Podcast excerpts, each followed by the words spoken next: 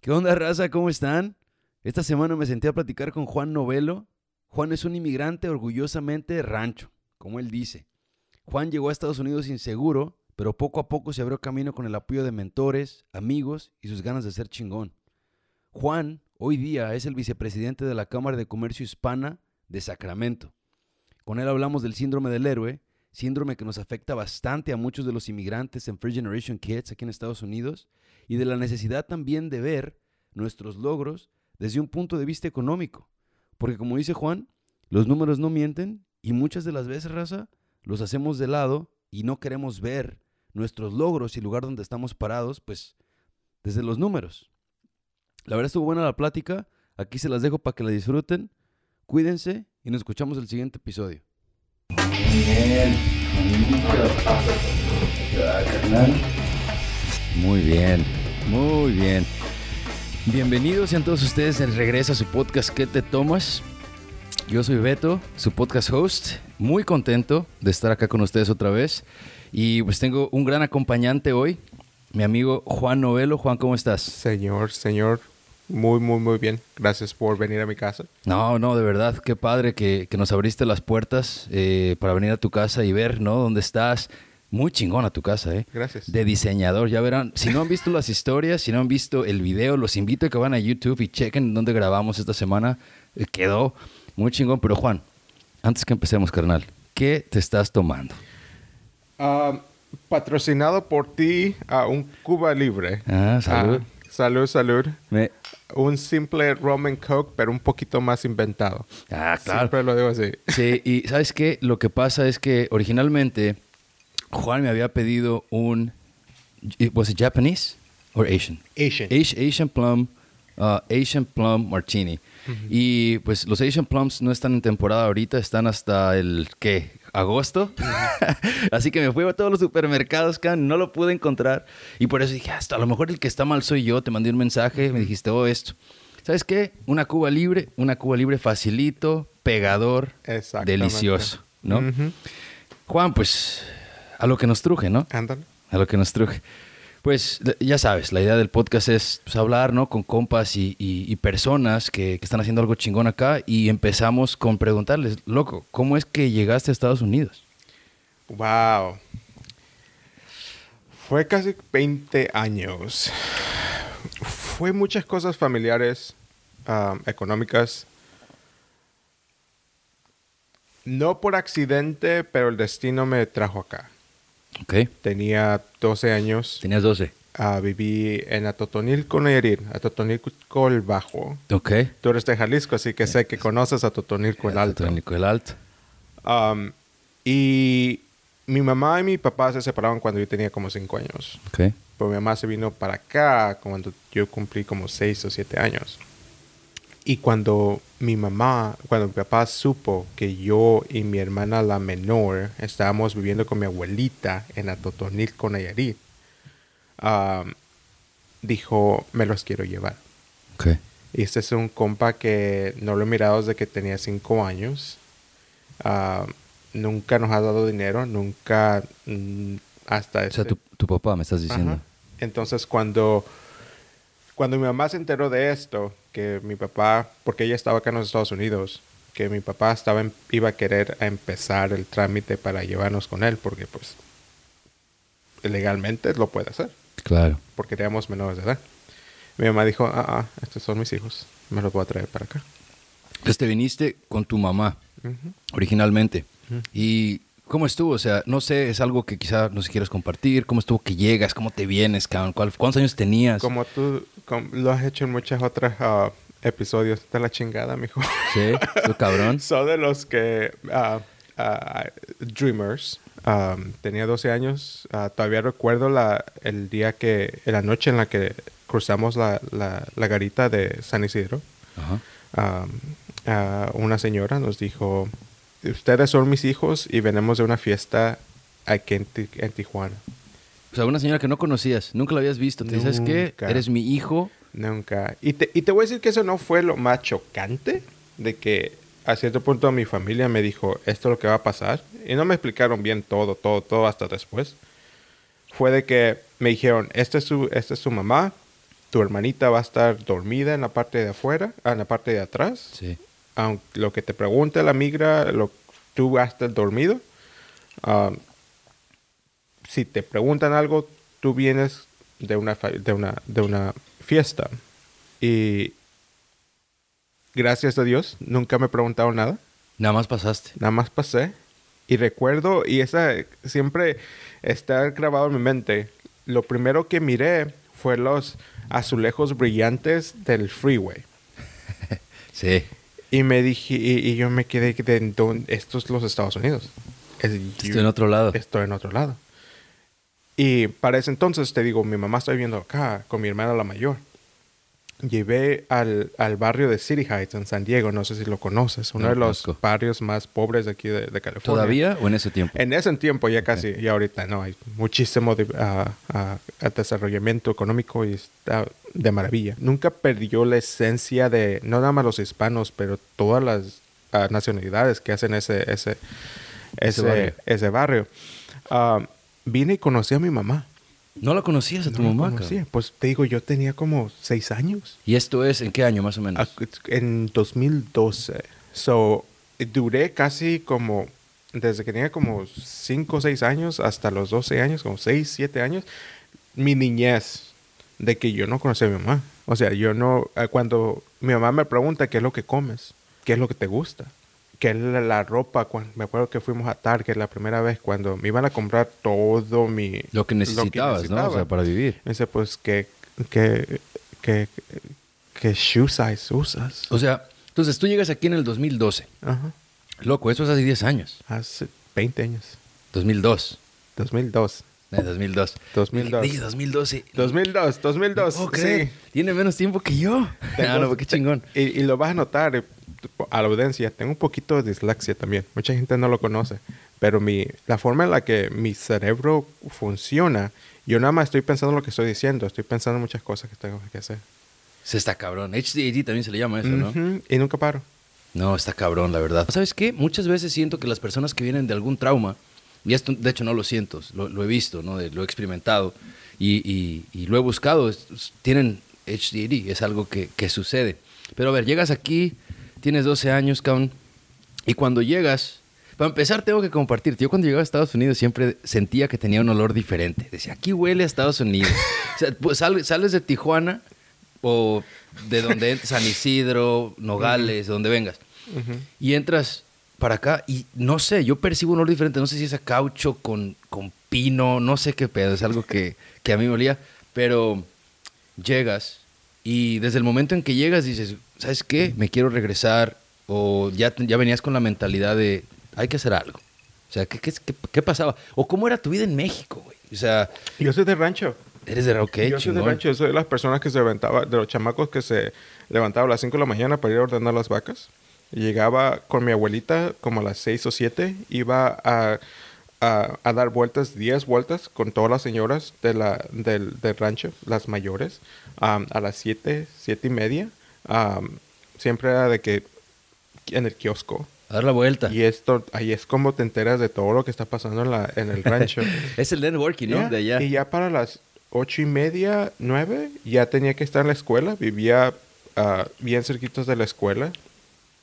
Después de la escuela, era tarea, tarea, tarea, tarea. La educación siempre ha sido muy esencial en, en mi familia. Ah, mi abuelita siempre supo que yo iba a ser el proveedor de Ajá, mi e- ella familia. te lo inculcó, ¿sabes? Que tú vas a, tú vas a proveer. Y más que nada, siempre ella fue la que me dijo, tú vas a brillar de la manera en la que tú quieres brillar. Y cuanto más brilles es lo que más te va a costar a ti. Nunca dejes que nadie más te impida o te sea la, el source, sea la, la- la- lo que te haga brillar.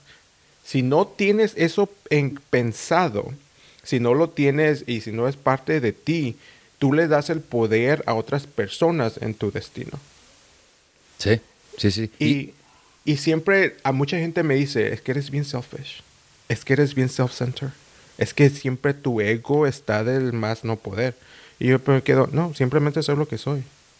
Soy lo que soy, sé dónde voy, en el trayecto de donde vaya, si estás tú bien, si no, no, nunca me vas a parar. Y fíjate que Es común pensar en eso como ser selfish. Siento que para poder crecer y para poder brillar y para poder despegar, no se trata de ser selfish. Creo que es, es- está mal utilizado porque entiendo exactamente lo que me estás diciendo. Creo que está mal utilizado el término. Más bien es un enfoque. Tienes un enfoque, ¿sabes? O sea, no se trata ser selfish para pasar tiempo conmigo y ejercitarme y educarme y crecer mis metas. Eso no es ser selfish. Eso es quererme a mí para poder después querer a los demás. Exactamente. ¿Sabes? O sea, no es, es, es la manera que yo veo. Y, y cuesta trabajo convencer a la gente que quieres y a la gente que te quiere decir, mira, no es que no te quiera ver o no es que no, no, no quiera ayudarte, es que ahorita estoy enfocado en mí, más bien no seas selfish tú, queriéndome pedir, dejar, o sea, pidiéndome que deje de hacer lo que a mí me gusta o lo que yo quiero crecer y ser para que sea lo que tú quieres que sea, ¿no? Y, y, va junto a la historia o la esencia de ser un migrante, de ser latino, es de que las apariencias, lo que los otros digan, la religión, a cierto punto también Disney, crearon sí, un mundo que a cierto punto nada más tengo que nacer y tengo que, si quiero destacar, si quiero mover algo, si quiero hacer feliz a otras personas, tengo que quedarme en este, en este cuadrito que, que, que aquí me digan. Y si no, pues así me va. O si no, pues me van a mirar mal las personas. Mi mamá fue la primera persona en mi familia de 16 hijos que tuvo mi abuelita que se divorció. La miré a punto de lloraba, de que se tenía, tenía que reconstruir, que tenía que buscar algo, Cuando tú llegaste, ¿ella estaba casada o no? ¿no? ¿O ya estaba divorciada? hasta este tiempo, hasta ahorita, todavía sigue siendo felizmente soltera. Porque dice, no voy a dejar de ser lo que soy por alguien más. Yo no voy a atender a nadie más porque es lo que se me exige a mí. Si esta persona no es algo que me complementa o que añera a mi vida, yo no voy a estar lidiando con eso. No necesito un hombre.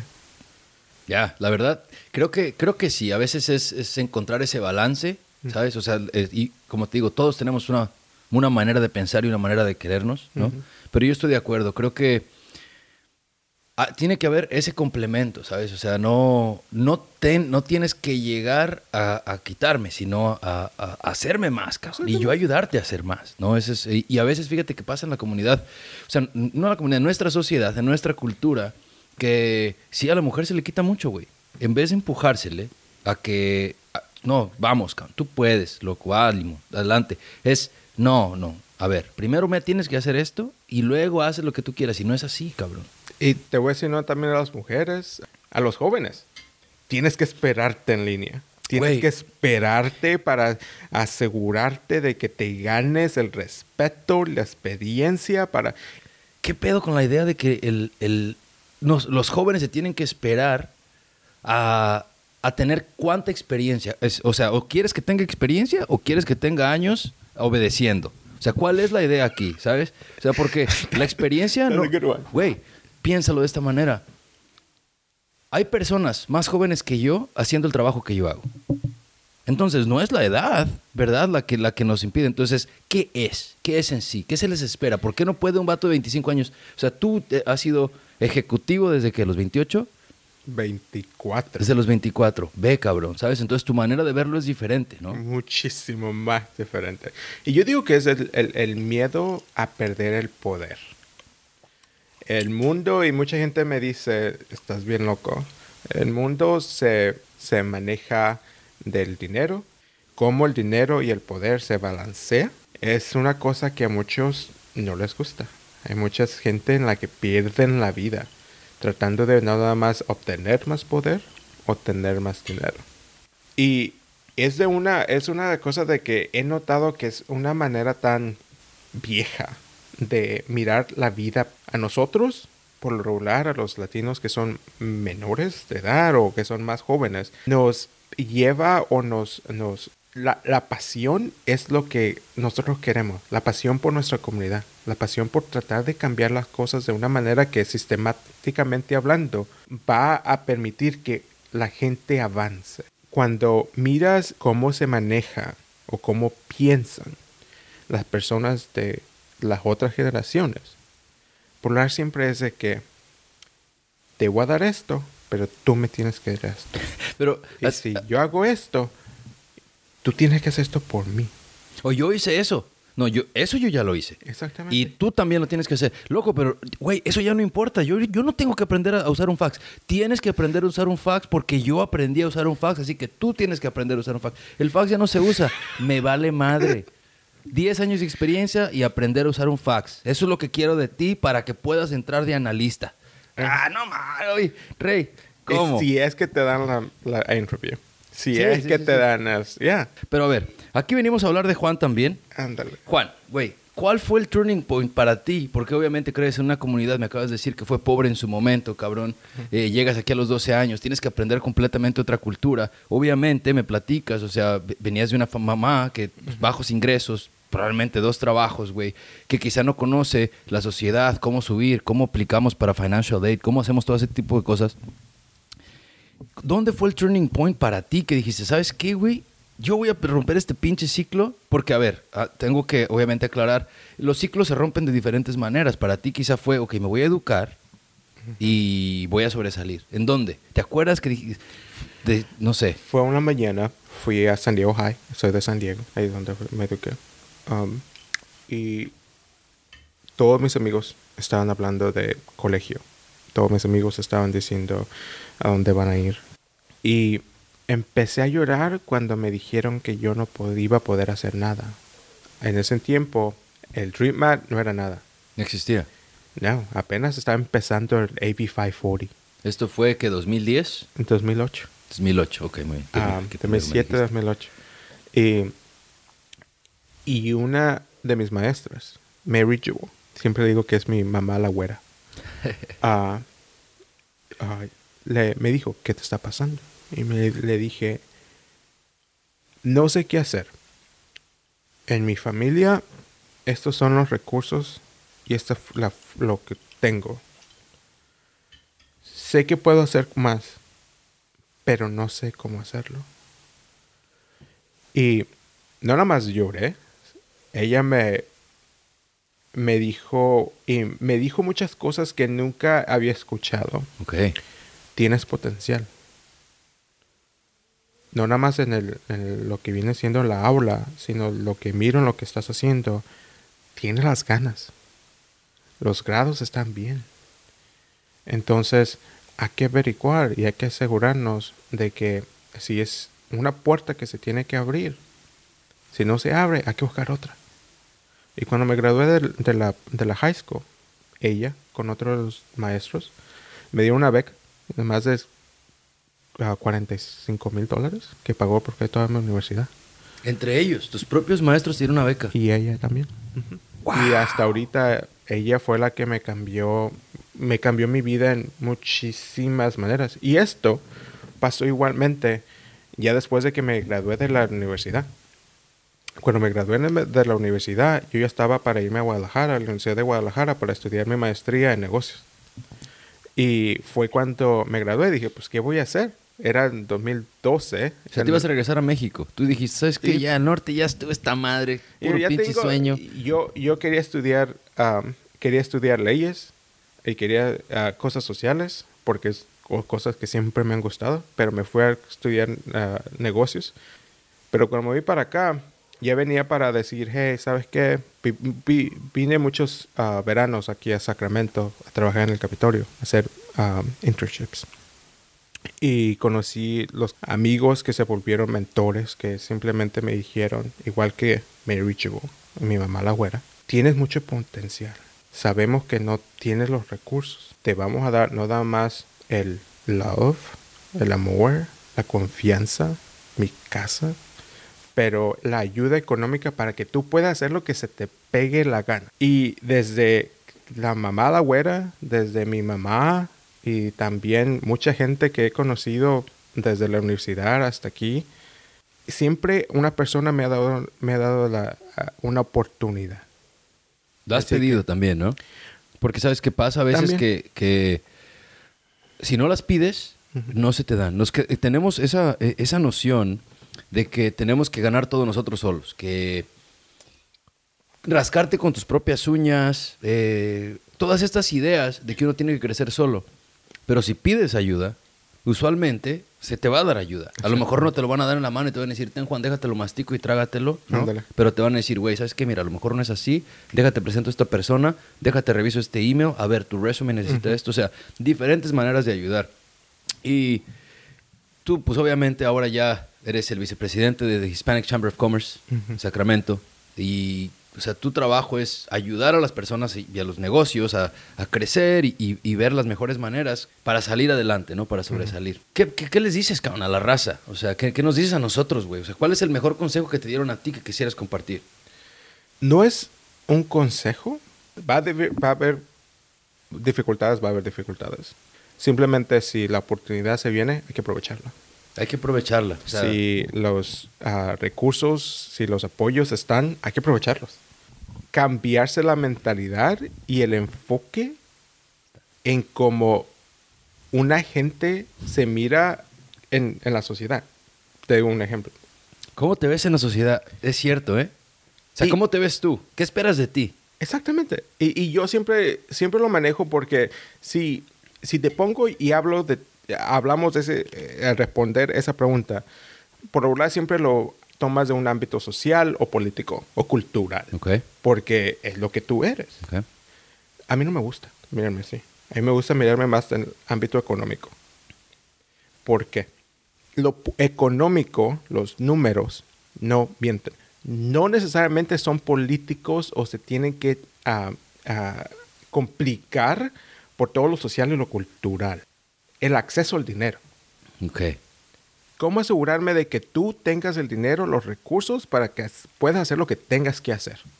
Se pierde tanto tiempo con el Latinx, Hispanic, Latino, Latinx. ah, eh, ¿Cuál es el nombre, no? A mí me dijo, simplemente, y, y- y es muchísimo más básico de, de lo que probablemente lo estás pensando tú.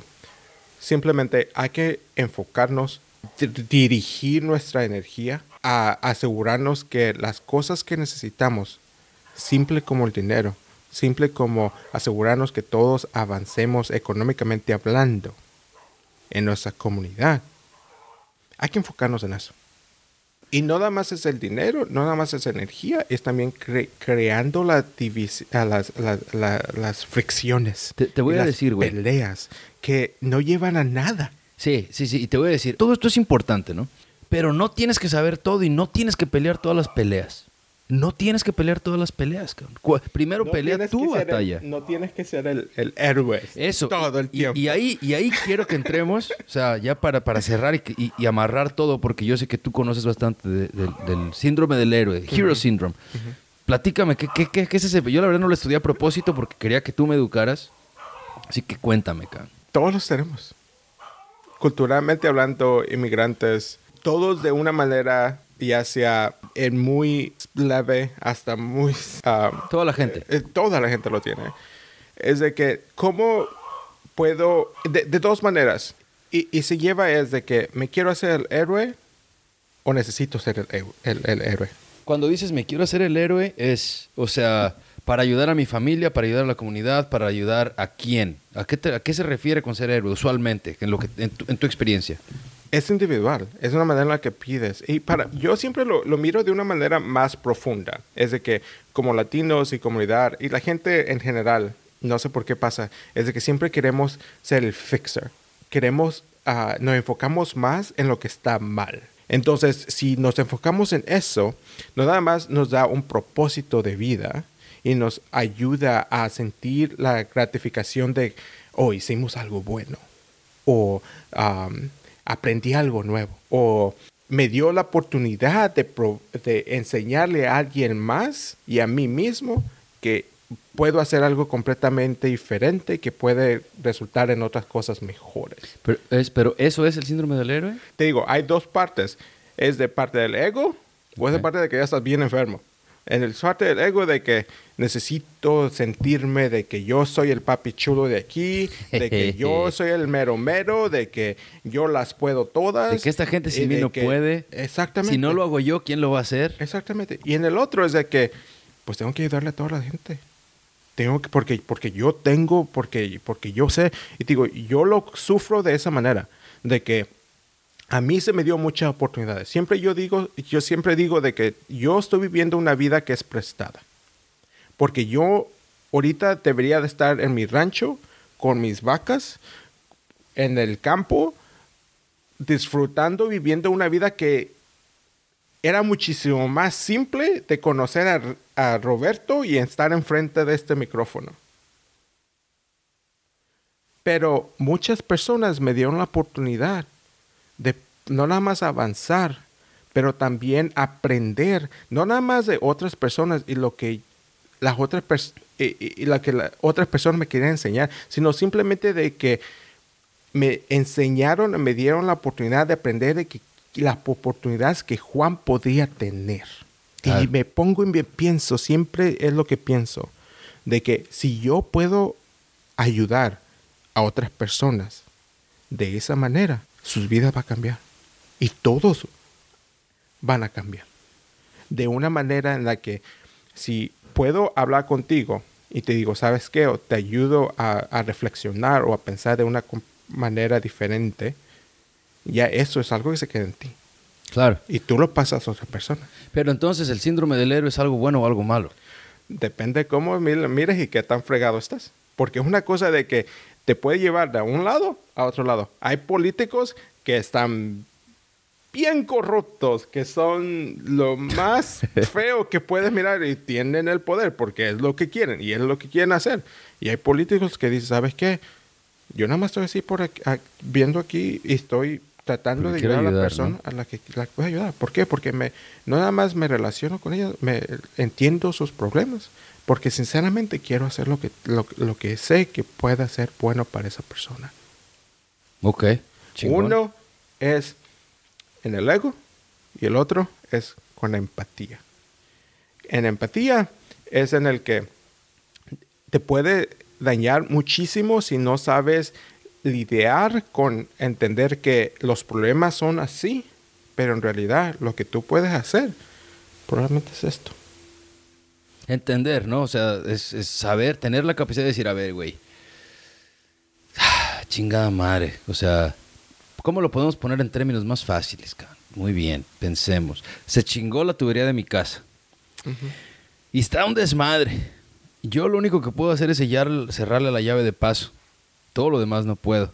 No puedo decir, güey, yo voy a arreglar todo este desmadre yo porque, pues no sé cómo. ¿no? Es, es, es de ahí. Y, estoy de acuerdo contigo. Creo que yo, la verdad, pienso, y este es mi punto de vista, yo no he estudiado el síndrome del héroe, pero siento que de, lo que tú me dices, es querer arreglar todo. Y creo que como inmigrante es muy fácil sentir que tú tienes que arreglar todo. A ver, eh, como, como todo el mundo tiene que saber acerca de financial aid. Todo el mundo tiene que saber que tienen que salir a votar. Todo el mundo tiene que saber que se puede pedir un préstamo de un banco. Todo el mundo tiene que saber que comprar un carro después de la universidad sin un trabajo es una pendejada. Todo el mundo tiene que saber, ¿sabes? O sea, todas estas cosas. Pero ¿por qué tengo que ser yo el que le diga a todo el mundo? No tienes. O sea, y, obviamente, pero el pedo, aquí es donde está el problema. Siento que de aquí viene el síndrome del airway, como te digo, yo no soy un experto. Yo llego aquí, como tú, o sea, llegamos a cierta edad, no conocemos nada.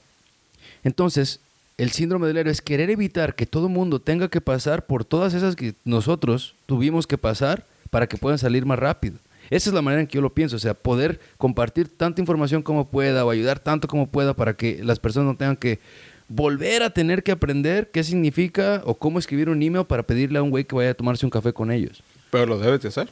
Ah, exactamente, es a lo que me refiero. Siento que de ahí viene, güey. O sea, viene de, decir, ay, cabrón, ¿cómo? Pues es mi responsabilidad. Pero la verdad, a ver, espérame. No creo que es mi responsabilidad y tampoco creo que es tuya. Si lo quieres hacer, y la gente que nos está escuchando, si te nace hacerlo, hazlo siempre y cuando te priorices tú. Prioritízate tú, crece tú, o sea, sé tú, ponte tus metas, planteate tus metas, quiérete a ti mismo y después intenta salvar a los demás, cabrón. No, no puedes salvarse. O sea, no eres Jesucristo. Jesus Christ, baby, you're, not, you're not it. You know? Tú no eres el Mesías. El, el, el, ¿Cómo se llama? El, el martirio. El, la gente, la persona que... ¿Has, visto la película de, de... ¿Constantine? Sí, Ah, puta, cómo me encanta esa película. Y es prácticamente eso, ¿no? O sea, si no lo han visto, spoilers. ándale. Al final, mi compa Constantine se chinga el diablo porque se sacrifica, ¿no? Ay, cabrón, no. Pero sí, güey, no, estoy de acuerdo. Creo que lo como tú lo, lo dices, es una cosa de que si no te puedes salvar a ti mismo Ey, o sea, si no te es- puedes salvar tú, papá. y estás utilizando ese síndrome o estás eh, para evitar el proceso que necesitas, ¿en verdad estás utilizando el síndrome o te estás, te estás haciendo el héroe para que, como te digo, parte egoísta? O sea, para que la gente te sube el ego o para ayudar de y verdad, se vuelve ¿no? adictivo. Y, Sí, y- y para mí es cuando las personas empiezan a perder en sí mismas. Por ejemplo, en mi casa nunca vas a mirar una cara. Ninguna de mis paredes tienen cara. No me gusta que la gente me mire. En mi casa, como te, cuando llegaste, te mostré Juan in a Box. Yeah, yeah, that's right. Todos los que me han dado todos los reconocimientos, todos están en una caja.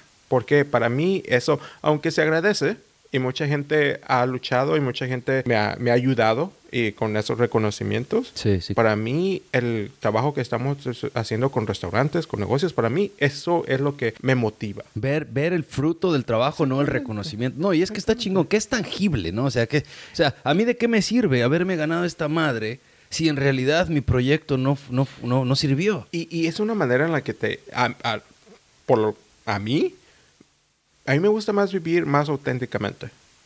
Desde el mi- primer día que nos conocimos, el mismo Juan que hasta ahorita estás conociendo y estás entrevistando. En mi social media, yo no soy de los que pone muchísimas cosas ni lo que hace eso, porque a mí, para mí, no tengo el tiempo, no me gusta. No necesidad, no es algo que quieres hacer, No. ¿no? Y, y- y se- es, es- es válido, cabrón. Para nada. Y es igual como cuando yo estoy en un en, en una boardroom ah, con muchos ejecutivos o de que estoy haciendo mi trabajo. Si yo no puedo ser auténticamente yo, yo no merezco y yo no nunca voy a querer una una silla en ese lugar.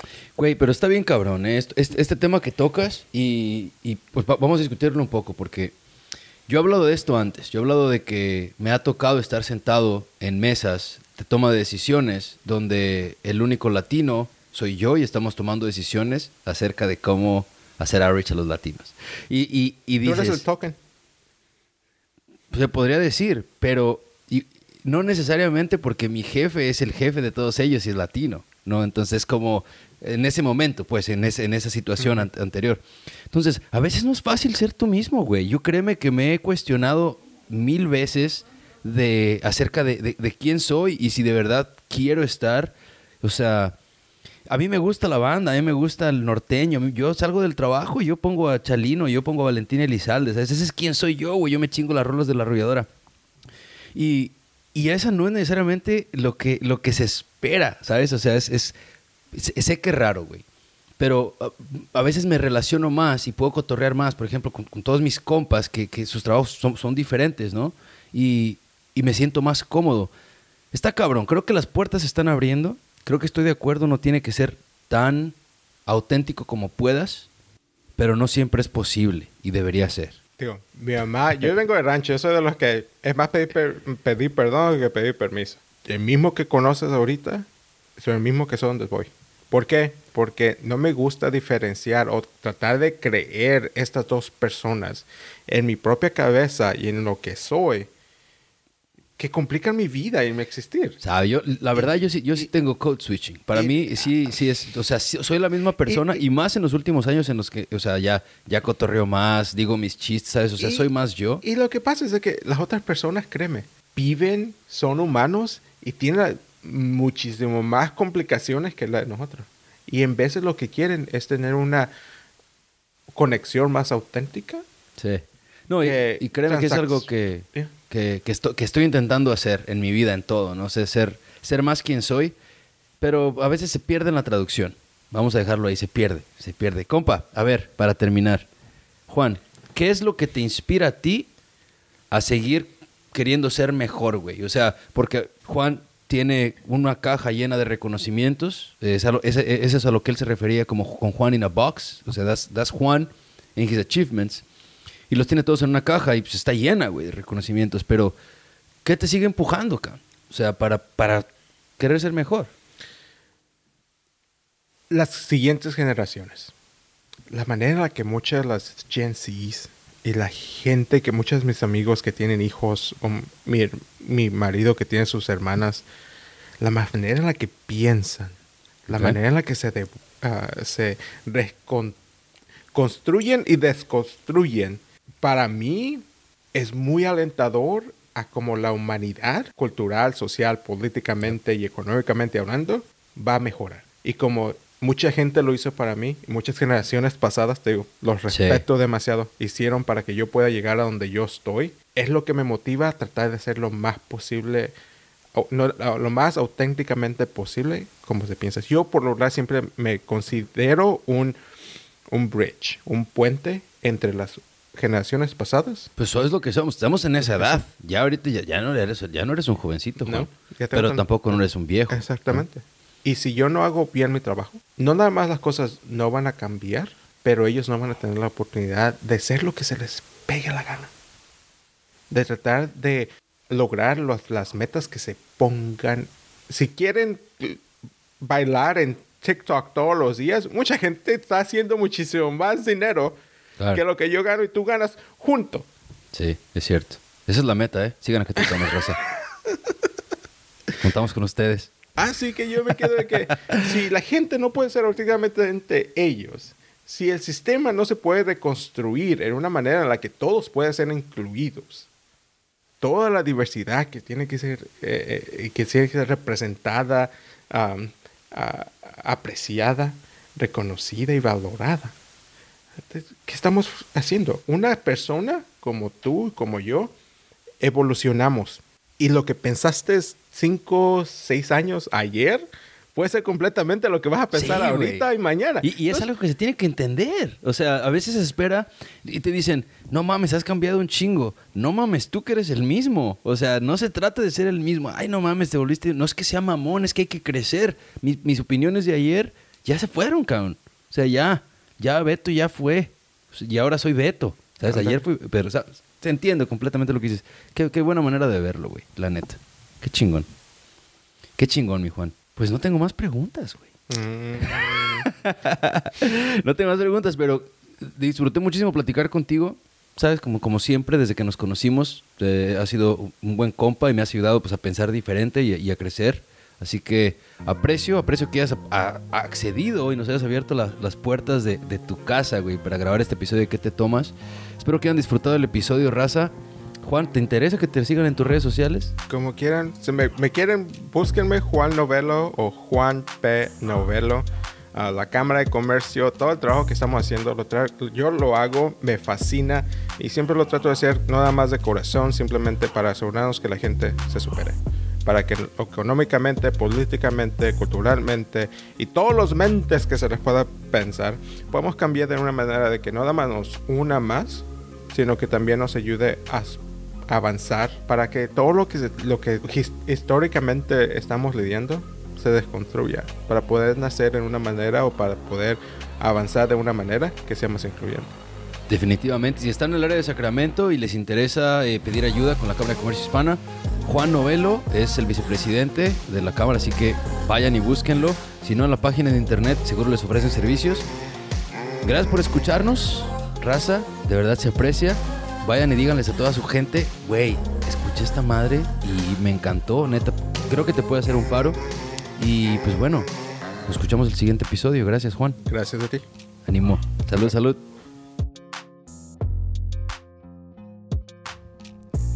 Raza, muchas gracias por escuchar el episodio esta semana. Ahí te encargo que nos dejes un review en Apple Podcasts y en Spotify. Ya sabes, síguenos en tu plataforma de podcast favorita o en YouTube para que te avisen cuando salga el siguiente episodio. Nos puedes contactar en arroba betorrizo-bajo o en arroba que te tomas-bajo en Instagram y en Twitter. También nos puedes seguir en YouTube como arroba betorrizo o como que te tomas podcast. Music this week was by La Noche Oscura, LESFM, and from the Silverman Sound. This episode was produced and edited by me, Beto Rizzo. Photo and lighting was provided by Jim Reynoso, who you can follow on Instagram as at GNR underscore photo. Yo soy Beto Rizzo, and you're listening to Que Te Tomas. Bye.